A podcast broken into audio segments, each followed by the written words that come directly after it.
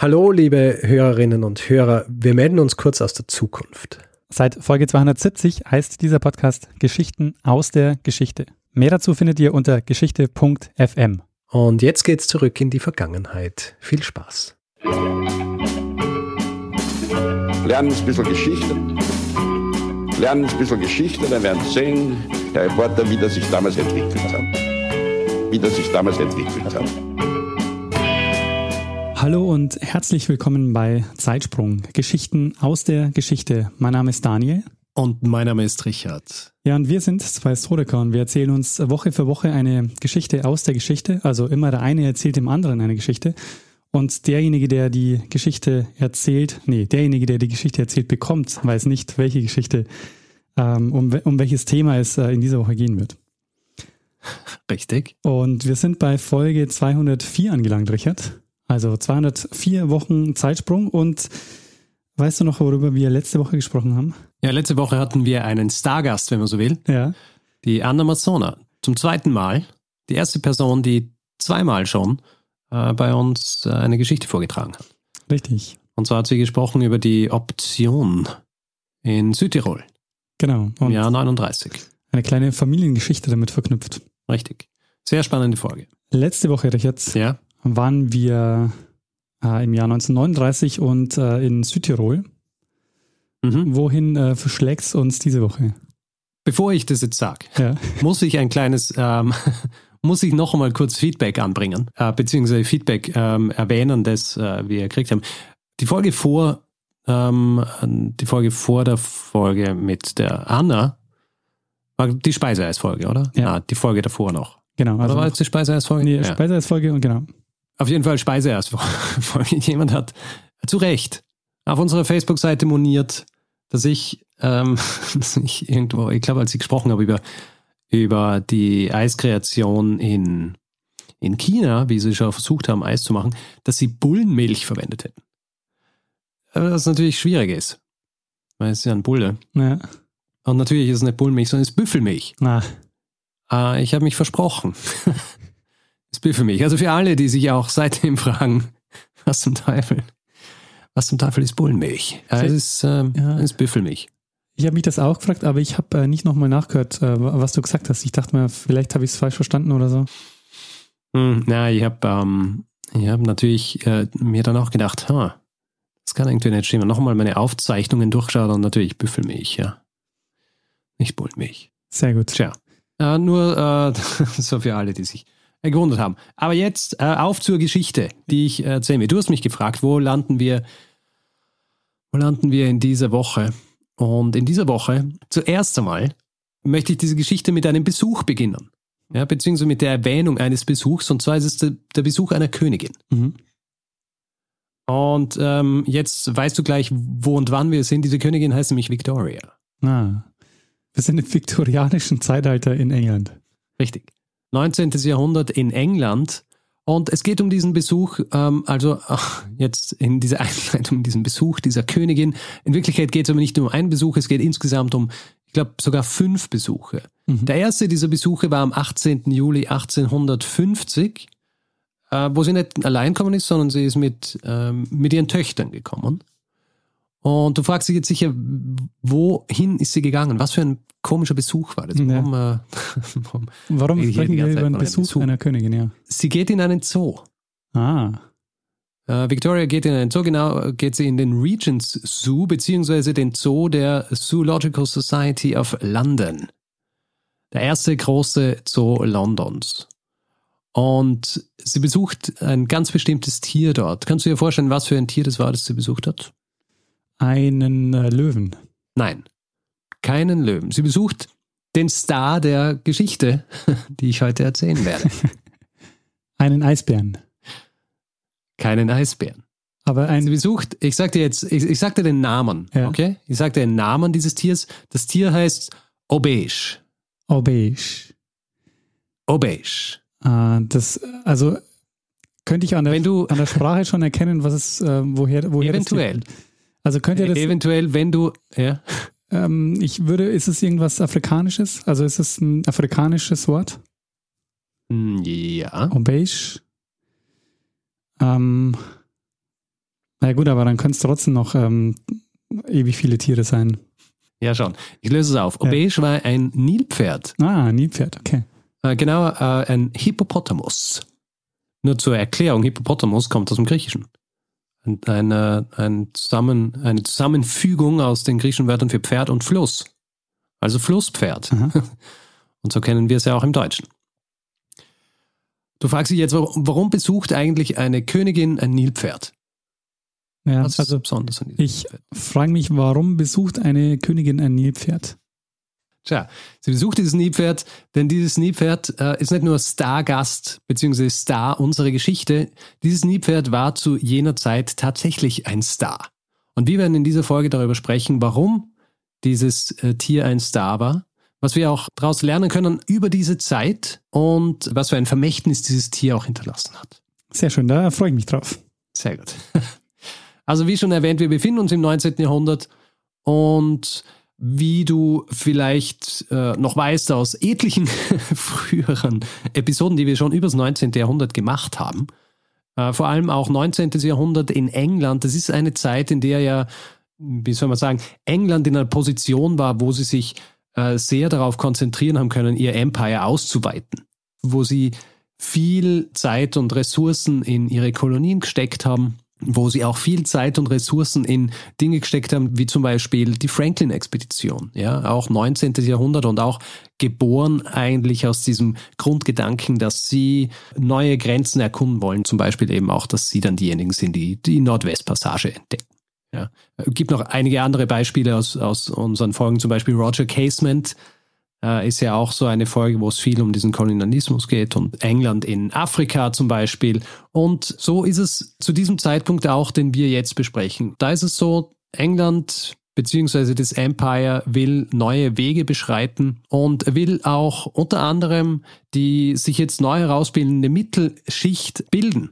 Also educating the masses, etwas, was es vor so noch nicht gegeben hat. Und ein Teil dieser, dieser Anstrengungen, den Leuten Wissenschaft näher zu bringen, sind Zoos. Und die Geschichte der Zoos ähm, ist ja nicht ganz so kurz. Also beginnen strikt genommen nicht im 19. Jahrhundert, sondern äh, schon ein bisschen früher. Allerdings in einer anderen Form, als wir sie heute kennen. Vor dem 19. Jahrhundert hat es zum Beispiel diese Menagerien gegeben. Also Tiersammlungen von Herrschern. Die richtig zugänglichen, also öffentlich zugänglichen Zoos gibt es dann erst so ab Mitte des 19. Jahrhunderts in Europa. Ich werde nachher noch ein bisschen genauer darüber sprechen, welches da die ersten waren und äh, was die einen von den anderen unterscheidet. Diese Zoos waren ja nicht nur dazu da, um den Leuten äh, Tiere zu zeigen, sie haben auch einen wissenschaftlichen Anspruch gehabt.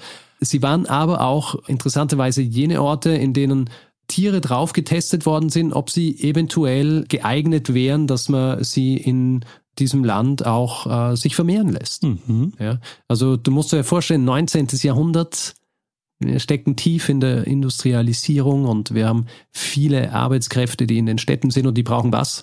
Äh, Nahrungsmittel. Richtig, die brauchen viel Proteine. Und äh, deswegen sind diese Zoos auch äh, dafür verwendet worden, um die äh, Tiere, wie man es damals genannt hat, zu akklimatisieren. Aha. Um zu schauen, halten die das äh, Klima hier aus und äh, ist es eventuell möglich, die für Proteine zu verwenden. Ich muss gleich sagen, das war nicht der Grundgedanke beim Nilpferd. Ja. Sie haben nicht daran gedacht, dieses Nilpferd nach England zu bringen, um es dann hier herumlaufen zu lassen und äh, zu züchten quasi, um dort Fleisch rauszuholen. Was interessanterweise ja nicht so absurd äh, wäre, weil in England ja einige Zeit vorher höchstwahrscheinlich wahnsinnig viele Nilpferde gelebt haben. Hast du das gewusst? Äh, nee, also in freier Wildbahn? In freier Wildbahn. Ha, nee, das, äh, Und zwar, und zwar in der, in der Zeit zwischen den Eiszeiten. Da war das Klima so, dass Nilpferde auf, äh, in, in England leben können und deswegen ist es auch so, dass man heutzutage noch immer alte Nilpferdknochen findet ah, spannend. in England. Bei Obeish ist es in erster Linie darum gegangen, dass der Zoo einen Star findet. Es war nämlich tatsächlich so, dass es zu dieser Zeit schon äh, ein sogenanntes Star-System gegeben hat in den Zoos. Ja, das ist so auch in den Publikationen beschrieben worden. Also einfach ein Tier, das das ist, das die Massen anzieht und das dann dafür sorgt, dass die Leute sich auch den Rest anschauen. Dieses, wenn man so will, kein Zugpferd, sondern ein Zugnilpferd. So was hat Obeisch werden sollen für den, für den Regents Zoo. Also haben sie angefangen, nach so einem Nilpferd zu suchen und naheliegenderweise, wo haben Nilpferde zu jener Zeit vornehmlich gelebt? Also Afrika wahrscheinlich? Am Nil, richtig. Ach so, ja, am, am Nil, also klar, weil Nilpferd. Sorry, ja, das, ähm, ja. da hätte ich natürlich dran denken können. Er muss ihn nicht entschuldigen.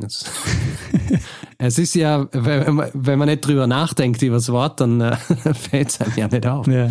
Aber ja, äh, vornehmlich am Nil, also äh, auch an anderen Orten, aber zu jener Zeit war der Nil so diese Gegend, wo wo die meisten Nilpferde gefunden worden sind und wo sie auch gejagt worden sind. Also da sind sie ja auch gejagt worden äh, für Fleisch zum Beispiel. Und die Zoologische Gesellschaft hat schon Mitte des 19. Jahrhunderts angefangen, äh, nach so einem Nilpferd zu suchen, hat auch zwei Jahre bevor dieses Nilpferd gefangen worden ist, das so in Auftrag gegeben, dieser diese Expedition, wenn man so will, ist schiefgelaufen, das hat nicht funktioniert. Und erst ein Umstand hat dann äh, schlussendlich dafür gesorgt, dass das Ganze funktioniert, und zwar Machtwechsel in Ägypten. Mhm. Da war es nämlich so, dass äh, das Regime des Muhammad Ali und seines Sohns abgelöst worden ist. Und zwar ist es abgelöst worden durch Pascha Abbas I. Und das ist ganz interessant, dieser Pascha Abbas I., der war weder äh, progressiv noch konservativ. Und für die Engländer zu, zu jener Zeit, das waren so die beiden Einteilungen für, für arabische Machthaber. also entweder waren sie progressiv oder konservativ und dann haben sie sich entsprechend, entsprechend positioniert für sie, also für diplomatische Beziehungen. Und äh, der war äh, so entsprechend äh, komplex, dass sie zuerst nicht gewusst haben, was sie mit ihm anfangen sollen. Zum Glück haben sie zu dieser Zeit einen recht patenten Konsul in Kairo gehabt, den Sir Charles Adolphus Murray. Und der hat gewusst, wie er so eine gemeinsame Basis herstellen kann zwischen diesem Pascha und, und England. Und zwar hat er diesen Pascha beschenkt mit diversen Jagdhunden und auch gleich äh, einen Trainer mitgeschenkt. der dafür gesorgt hat, dass er auch umgehen lernt mit diesen Jagdhunden und hat dann gleich rausgehandelt im Gegenzug, dass er von diesem Pascha ein Nilpferd kriegt. Also ist im Auftrag dieses Paschas für England ein Team, wenn man so will, ausgezogen an den Nil, um ein Nilpferd für England zu jagen. Mhm. Gefunden haben sie dieses Nilpferd dann im Jahr 1849. Und äh, dieses Nilpferd, Obeish, hat zu diesem Zeitpunkt mit seiner, mit seiner Mutter in einer kleinen Herde gelebt. Im Englischen, interessanterweise, im Englischen haben sie ja äh, für Gruppen von Tieren immer eigene Namen. Da gibt es ja keine Ahnung, es gibt ja a Murder of Crows zum Beispiel. Und im Englischen ist so eine Herde an Nilpferden ein Bloat. ähm, was auch lustig ist. Auf jeden Fall, dieses kleine Nilpferd, zu diesem Zeitpunkt ungefähr ein Jahr alt, lebt mit seiner Mutter in so einem Bloat und äh, eben im Jahr 1849 finden diese Jäger dieses kleine Nilpferd. Sie töten die Mutter und der Geschichte nach ist es so, dass das kleine Nilpferd versucht hat, sich so in den Gräsern zu verstecken, aber die sterbende Mutter, wahrscheinlich um es zu beschützen, so zu den Gräsern gerannt ist und ähm, damit die Fährte der Jäger auf das Nilpferd, auf das kleine äh, geführt hat. Versucht dann auch zu entkommen, ins Wasser zu springen, wird dann aber von äh, den Jägern mit so einem Haken zurückgehalten. Das ist zumindest die Geschichte können also trotz dieser, dieses Fluchtversuchs dieses Nilpferds, können sie es einfangen. Die Insel, auf der dieses äh, Nilpferd sich versteckt hat, hat den Namen Obeish gehabt. Ah, okay. Und, und deswegen hm. haben sie dieses Nilpferd dann Obeish genannt. Obeish wird jetzt also von diesen Jägern nach Kairo transportiert, ungefähr 2250 Kilometer entfernt. Die Reise ist, weil es ja im Auftrag des Pascha äh, geschehen ist, sehr gut geplant. Äh, er will ja auch, dass dieses Tier heil ankommt in Kairo und deswegen wird von diesen Soldaten, also tun sie alles dazu, damit dieses Nilpferd äh, die Reise gut übersteht. Gefüttert wird unter anderem mit Kuhmilch und mit Datteln. Und das Nilpferd ist im August gefangen worden und am 14. November also mehr als drei Monate später wird das äh, Nilpferd schlussendlich in Kairo ankommen.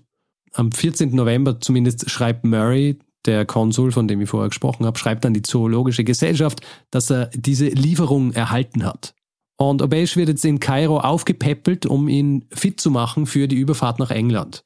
Das dauert auch wieder einige Monate und erst im Mai 1850, also neun Monate nachdem er gefangen worden ist, äh, wird er nach Alexandria transportiert Und dort wird er dann äh, auf die SS Ripon geladen, um mit oder auf dieser SS Ripon nach Southampton zu schiffen. Und hier war man auch sehr gut ausgerüstet. Also neben seinem Pfleger bzw. Bändiger namens Hamed, der mit ihm reist, wird auch so ein eigener Verschlag gebaut äh, im vorderen Bereich des Schiffs, wo dieses kleine Nilpferd äh, leben kann. Es gibt auch äh, direkt so einen Wassertank, in den dieses Nilpferd immer springen kann, weil äh, braucht er viel Wasser. Und in erster Linie, damit die Haut nicht austrocknet und weil sie ja äh, viel Zeit ihres, ihres Lebens eigentlich im Wasser verbringen, diese Nilpferde. Mhm. Die Überfahrt dauert 16 Tage und kostet 500 Pfund. Und also in heutigen Maßstaben geht es ja, ne? Ja, im heutigen Maßstab geht es schon, aber natürlich muss man das Ganze durch einen Inflationsrechner jagen, um zu wissen, was es ungefähr wirklich gekostet hat. Und zwar? Und dank des äh, Inflationsrechners der Bank of England kann ich es da ganz genau sagen. 500 Pfund im Jahr 1850 wären heute 66.119 Pfund und 5 Pence. Für die komplette Überfahrt oder nur für diesen letzten Teil? Nur für diesen Teil von ähm, Alexandria nach South okay. Southampton. Mhm. Also viel Geld. Und es ist auch umständlich, weil zum Beispiel äh, frisst dieses Tier ziemlich viel. Äh, ausgewachsenes äh, Nilpferd frisst, frisst ungefähr 50 Kilo pro Tag. Weiß man denn eigentlich, wie groß und schwer das Tier zu dem Zeitpunkt war? Ähm, man weiß es nicht ganz genau, aber es war wahrscheinlich nicht viel größer als, äh, also nicht viel länger als 1,50 Meter oder so. Ja. Wie schwer kann ich nicht genau sagen. Also äh, ausgewachsenes äh, Nilpferd kann bis zu fünf Tonnen schwer sein. okay. Ähm, wir werden nachher noch darüber sprechen, wie groß dann äh, Aubeige auch im, im ausgewachsenen Zustand war. Ja. Auf jeden Fall frisst er viel und er braucht auch viel Wasser. Also dieses Wasser äh, in diesem Tank, in dem, er, in dem er jeden Tag badet, das wird jeden Tag aufgefrischt und dieser Tank hat äh, ungefähr 1500 Liter gefasst und insgesamt, laut der Aufzeichnungen, sind für diese Überfahrt 24.000 Liter Frischwasser benötigt worden. In Southampton angekommen, wird Aubeige gemeinsam mit diesem Tank auf Schienen gepackt und dann mit dem Zug nach London transportiert. So äh, nebenbei, an Bord war auch der Premierminister von Nepal mitsamt einer riesigen Entourage. Mhm.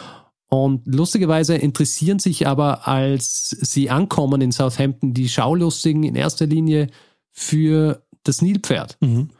und nicht für den Premierminister von Nepal, obwohl das eigentlich auch für die Leute damals ähm, recht außergewöhnlich äh, gewesen sein hat müssen. Aber äh, für die Leute ist ein Nilpferd noch außergewöhnlicher.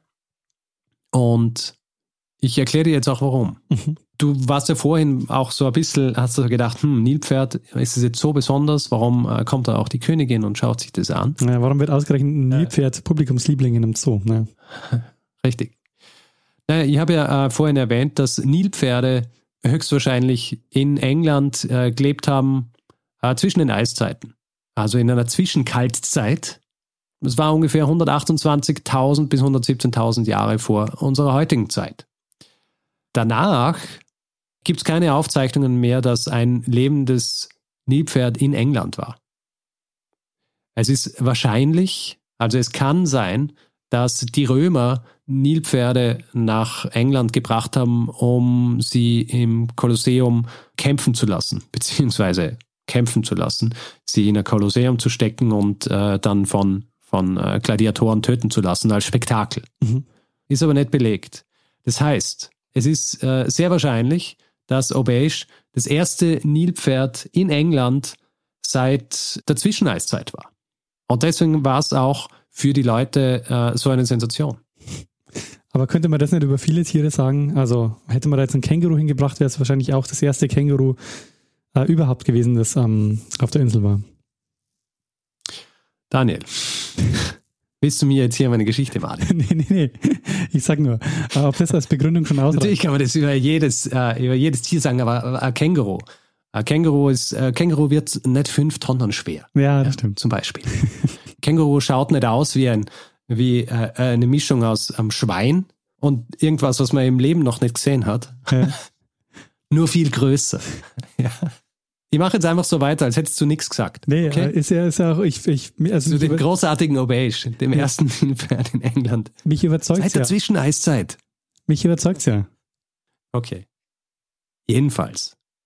Obage kommt im Regents Park Zoo an im Jahr 1850 und im Gegensatz zu dir sind die Leute begeistert von ihm.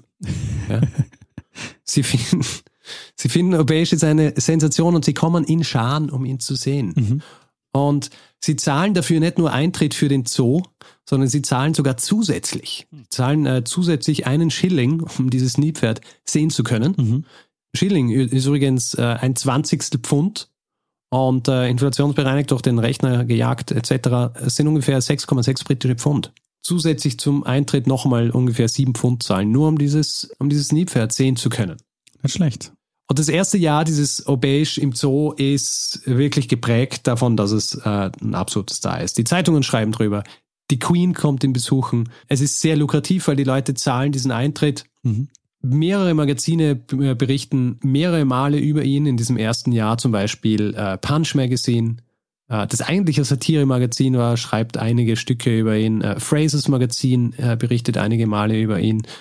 Was interessant ist an dieser Zeit, ist auch die Art und Weise, wie Obey dargestellt wird. Mhm. Ja, also ich habe ja vorhin gesagt, der Anspruch dieser Zoos, die gegründet werden, ist, dass im Gegensatz zu diesen, diesen Menagerien, diesen Sammlungen der Herrscher, das Ganze ja auch ähm, einen wissenschaftlichen Aspekt hervorheben soll. Ja? Also, dass man, dass man die Tiere nicht hier einfach nur reinsteckt, damit die Leute sie angaffen können, sondern dass man auch sieht, wie sie, wie sie leben, ja, wie sie in ihrem natürlichen Umfeld etc. Äh, leben würden. Und du kannst dir vorstellen, dass es in, äh, in Wirklichkeit natürlich ganz anders ausgeschaut hat. Ja. Also Obage ist dorthin gebracht worden, hat ein Gehege gehabt mit, ähm, mit so einem Pool, wo er immer wieder reingesprungen ist und hat auch dann so ein Haus gehabt, wo er äh, geschlafen hat. Das Problem bei Nilpferden ist, Nilpferde sind eigentlich nachtaktiv. Mhm. Also zum Beispiel ihre Haut ist äh, sehr sensibel. Das heißt, sie dürfen eigentlich nicht so viel der Sonne ausgesetzt sein. Nebenbei, sie sondern auch äh, so ein Sekret ab, das sie vor der Sonne schützen soll. Das Ganze nennt sich im Englischen Blood Sweat, also Blutschweiß. Mhm. Es ist weder Blut noch Schweiß, ähm, aber es ist eine Flüssigkeit, die verteilt sich dann so über ihre Haut und äh, ist ähm, Schutz vor, vor UV-Strahlen. Auf jeden Fall, sie sollten aber nicht zu lang in der Sonne sein, weil sie einen Sonnenbrand kriegen und weil die Haut austrocknet und, und rissig wird, etc. Und bei Abesh war es eben so, dass natürlich seine Nachtaktivität überhaupt nicht beachtet worden ist. Weil die Leute kommen ja untertags und wollen ihn untertags sehen. Ja. Das heißt, dieser Hamed, der Pfleger, von dem ich gesprochen habe, beziehungsweise sein, sein Bändiger, der war auch dafür äh, verantwortlich, dass Obage untertags ähm, einfach ein bisschen was tut, damit die Leute auch was zum Schauen haben. Also der hat ihn immer so mit dem Stock dann herumgetrieben und hat dann dafür gesorgt, dass er zum Beispiel äh, untertags dann so in den Pool springt und äh, auch wieder rauskommt. In Wirklichkeit äh, ist es natürlich so gewesen, dass dieses, äh, dass dieses Nilpferd untertags eigentlich nur schlafen wollte Mhm. und äh, während der Nacht aber eingesperrt war in seinem, in seinem kleinen Nilpferdhaus und nichts machen hat können. Also eigentlich eine, ähm, eine grauenhafte Existenz für dieses Nilpferd. ja. Und noch dazu waren es ja offensichtlich auch ähm, Herdentiere. Oder sind es Herdentiere? Richtig. Sind eigentlich auch Herdentiere und äh, Obage ist dann allein in diesem Gehege gewesen und hat es über sich ergehen lassen müssen.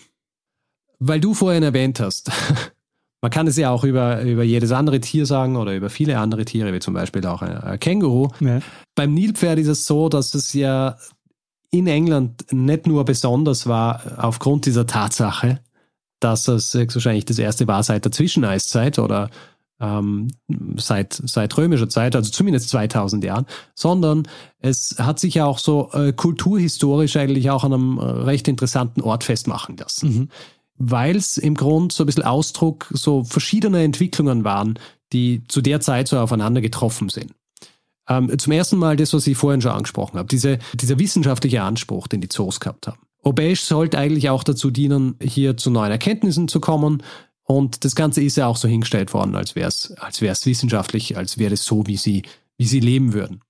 The Regents Zoo ist dezidiert mit diesem Anspruch gegründet worden, das wissenschaftlich äh, zu erkunden, wie Tiere leben. Und wie so oft äh, basierend auf Rivalität mit den Franzosen. Weil die Franzosen haben das schon vorher gemacht, und zwar im Jahr 1794 schon. also mitten in der Revolution eigentlich. Da haben dort den ersten Zoo mit wissenschaftlichem Anspruch gegründet. Le Ménagerie du Jardin des Plantes. Ah. Hat aber noch Menagerie im Namen. Hat auch Menagerie geheißen, weil äh, sie dort die Tiere aus der Menagerie aus Versailles äh, zusammengesammelt haben. Mhm. Der Zoo der Zoological Society in England war direkte Reaktion drauf. Ich kann mir vorstellen, dass in deinem Hinterkopf jetzt wahrscheinlich so ähm, arbeitet und du so denkst, hm, gibt es nicht einen anderen Zoo, der eigentlich der älteste Zoo Europas ist? Wieso hat er den noch nicht erwähnt? Ja, wieso hat er noch nicht über äh, Schönbrunn geredet, ne? Richtig. Zoo von Schönbrunn ist eigentlich der älteste Zoo Europas, äh, gegründet im Jahr 1752. Hier allerdings eben auch nicht mit diesem wissenschaftlichen Anspruch und auch nicht öffentlich zugänglich, mhm. sondern auch eben in erster Linie als äh, Menagerie für das Königshaus.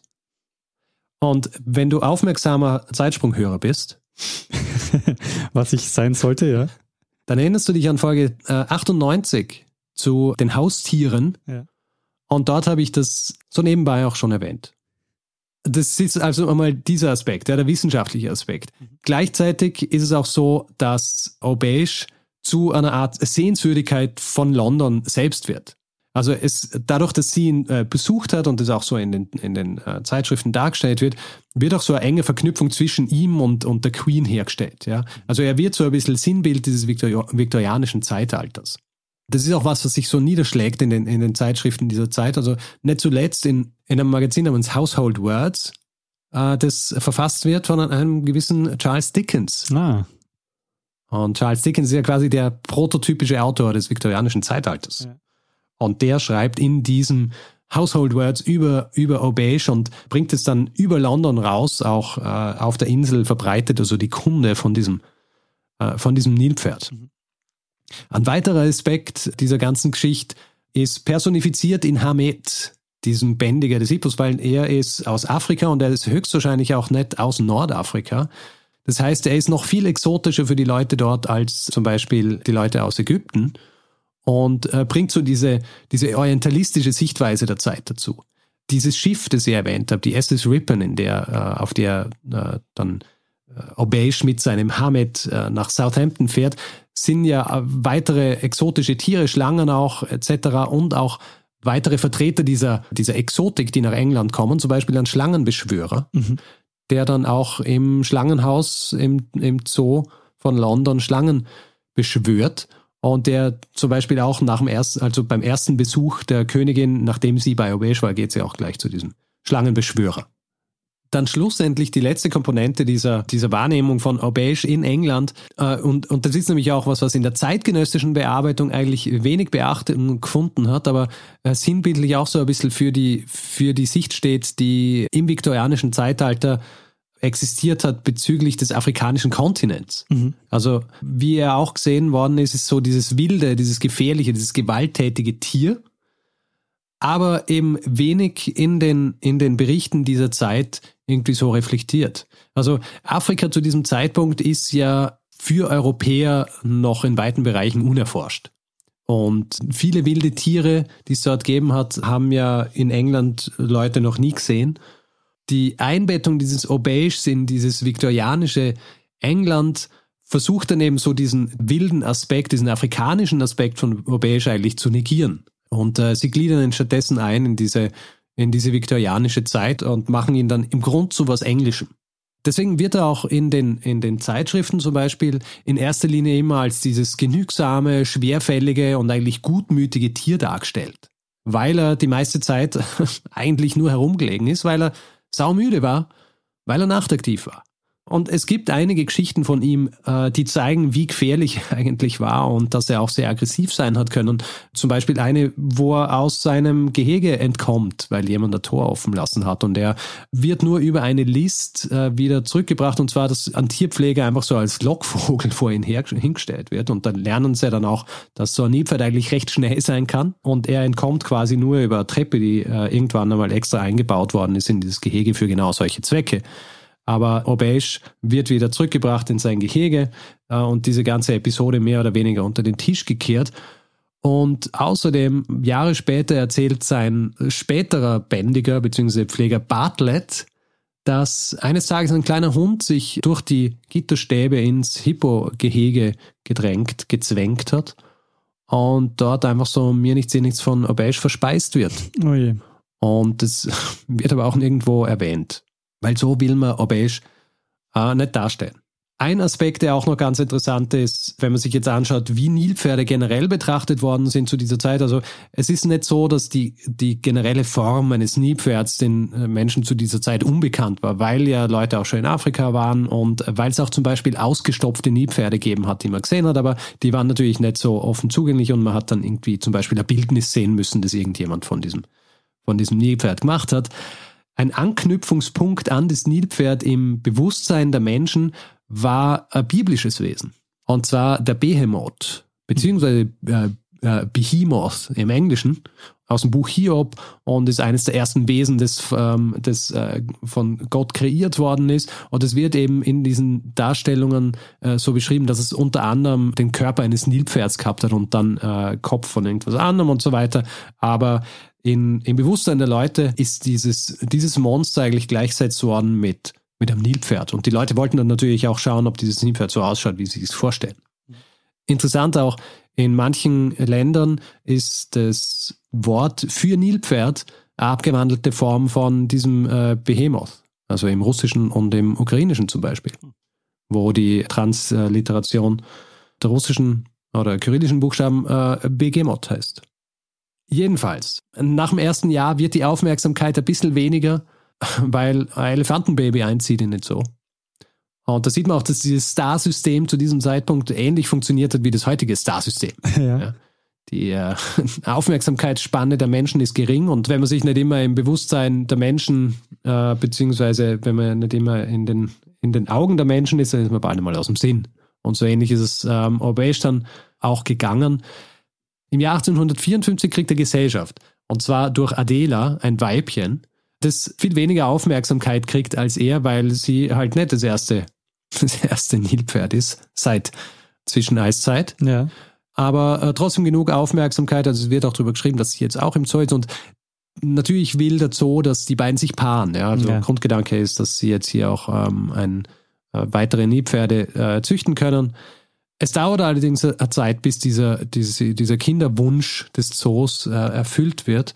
Wie sich herausstellen soll, ist es sehr schwer für Menschen, Hippos dazu zu bringen, sich zu paaren. Mhm. Und äh, sie schaffen es zwar, also im Jahr 1870 ähm, wird äh, Adela zum ersten Mal schwanger. Sie wird zweimal schwanger, beide Male stirbt das Kind recht früh nach der Geburt. Erst beim dritten Kind, und zwar im Jahr 1872, funktioniert, äh, das überlebt und wird schlussendlich auch seine Eltern überleben. Mhm. Der Tag, an dem es geboren wird, ist der 5. November. Und deswegen haben sie dieses äh, kleine Nebpferd auch äh, Guy Fawkes genannt. das ist sehr cool, okay. Das ist schon diese. Und, äh, ja. ja, sie haben es Guy Fawkes genannt und äh, eigentlich ist er Mädchen, also ein Weibchen. Ah, das ist schon diese Remember, Remember Geschichte, ne? deshalb 5th of November. Ja, genau. genau. Am 11. März 1878 stirbt dann schließlich Obeish. Laut der Meinung seines Pflegers Bartlett er stirbt an Altersschwäche was wieder mal zeigt, wie wenig sie damals eigentlich überhaupt über Hippos gewusst haben. Also abgesehen davon, dass sie nicht gewusst haben, äh, dass sie nachtaktiv sind, beziehungsweise es einfach ignoriert haben, hat er wirklich gedacht, dass er mit seinen nicht einmal 30 Jahren eigentlich an Altersschwäche stirbt, was nicht stimmt, weil Hippos können über 60 Jahre alt werden.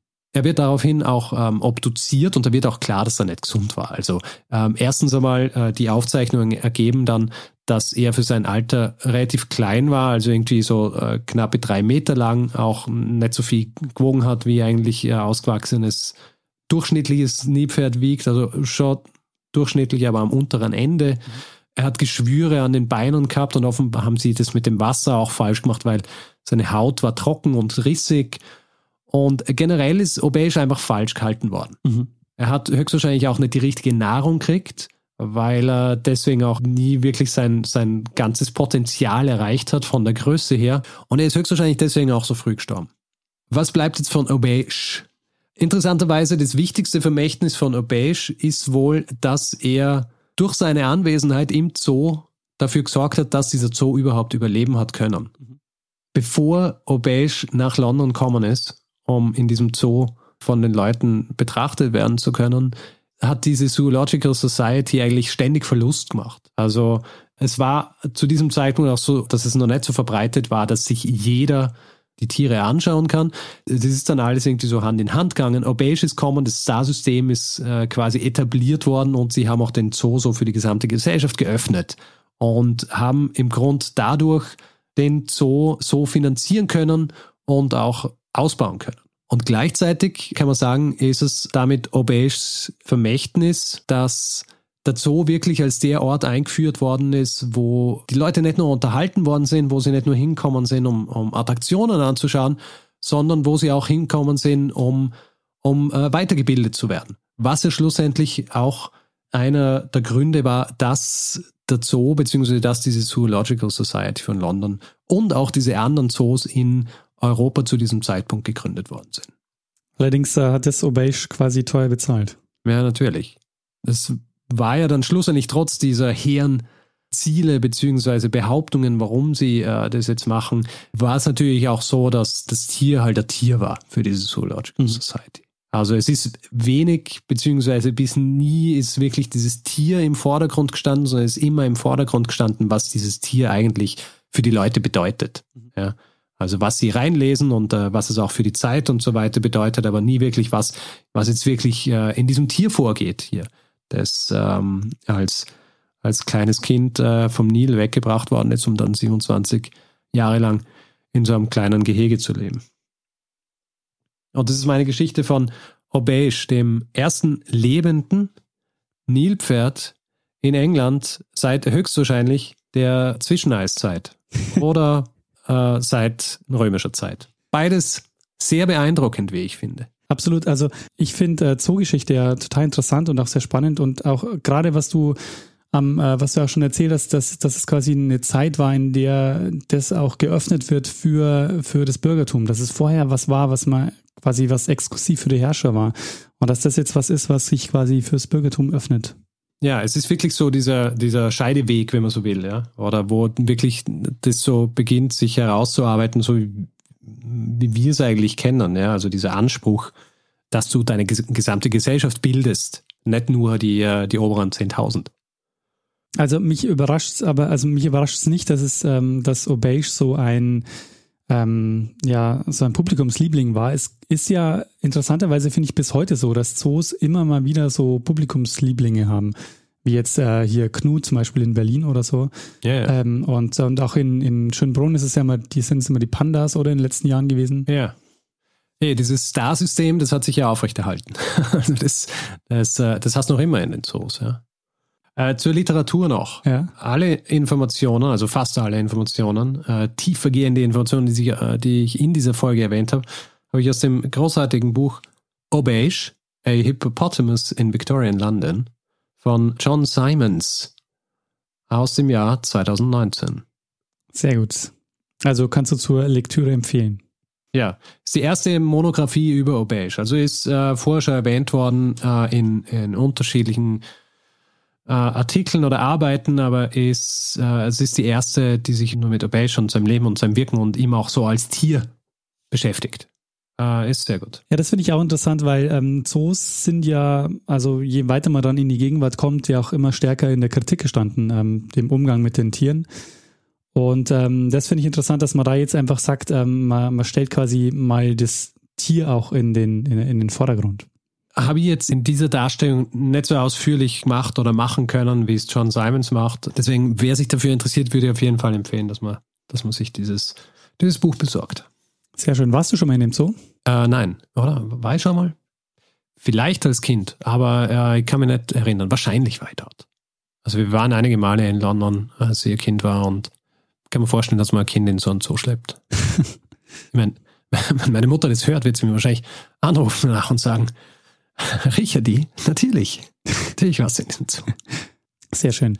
Ähm, ja, mir, mir gefällt es auch sehr, sehr gut, weil ähm, Zoos sind auch so ein, äh, so ein vielfältiges Thema das ich natürlich auch am, am Zettel habe, ähm, weil, also du hast jetzt auch schon ganz viele Themen angesprochen, die da mit reinspielen, von Kolonialismus bis, ähm, keine Ahnung, äh, Tierrechten kann man da halt ganz, ganz viel machen.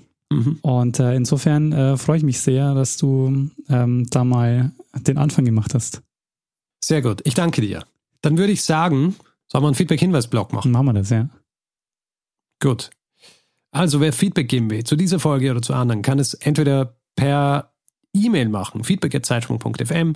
Wer uns übrigens Hinweise schicken will, schickt es entweder an Richard oder Daniel at zeitsprung.fm. Bitte nicht an die Feedback-Adresse oder nicht an beide, weil wir wollen ja uns immer offen lassen, dass die eine Person nicht weiß, was die andere erzählen wird. Ähm, außerdem kann man uns Feedback geben auf unserer Website zeitsprung.fm. Auf Twitter kann man uns Feedback geben, da ist der Account zeitsprung.fm. Persönlich sind wir auch dort, ich jetzt Stormgrass, Daniel at Messner. Und auf Facebook sind wir auch facebook.com slash zeitsprung.fm. Und wer uns reviewen will, äh, Sterne vergeben etc., kann es zum Beispiel auf Apple Podcasts machen oder auch auf panoptikum.io.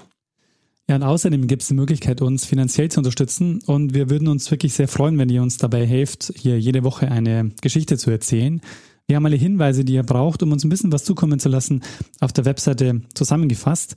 Und äh, wir bedanken uns in dieser Woche bei Caroline, Jonathan, Thees, Max, Florian, Thomas, Bernhard, Sören, Lena, Johannes und Juli, Jan, Martin, Robert, Domenico, Jan, Oliver, Klaus, Thomas, Philipp, Temu, Wilfried, Lars, Andreas, Holger, Miriam, Markus, Frank, Henrik, Daniel und Jonas. Vielen, vielen Dank für eure Unterstützung. Ja, vielen herzlichen Dank. Und da gibt's noch ähm, eine Geschichte, die äh, eine Sache, die ich noch erwähnen wollte. Uns haben auch zwei Leute auf, auf Phonic, äh, auf Phonic-Stunden geschenkt. Das ist auch eine Möglichkeit, uns zu unterstützen.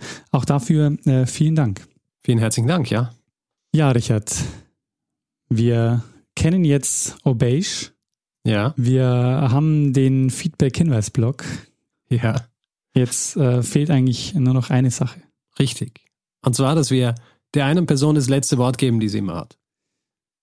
Bruno Kreisky. Lernen ein bisschen Geschichte.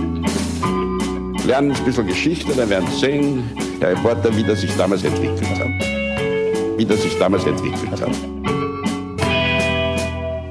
Außerdem kann ich mir vorstellen, dass Kängurus ähm, haben sie wahrscheinlich gehabt.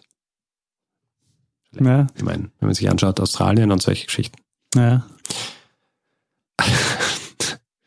Derailed hier meine Geschichte.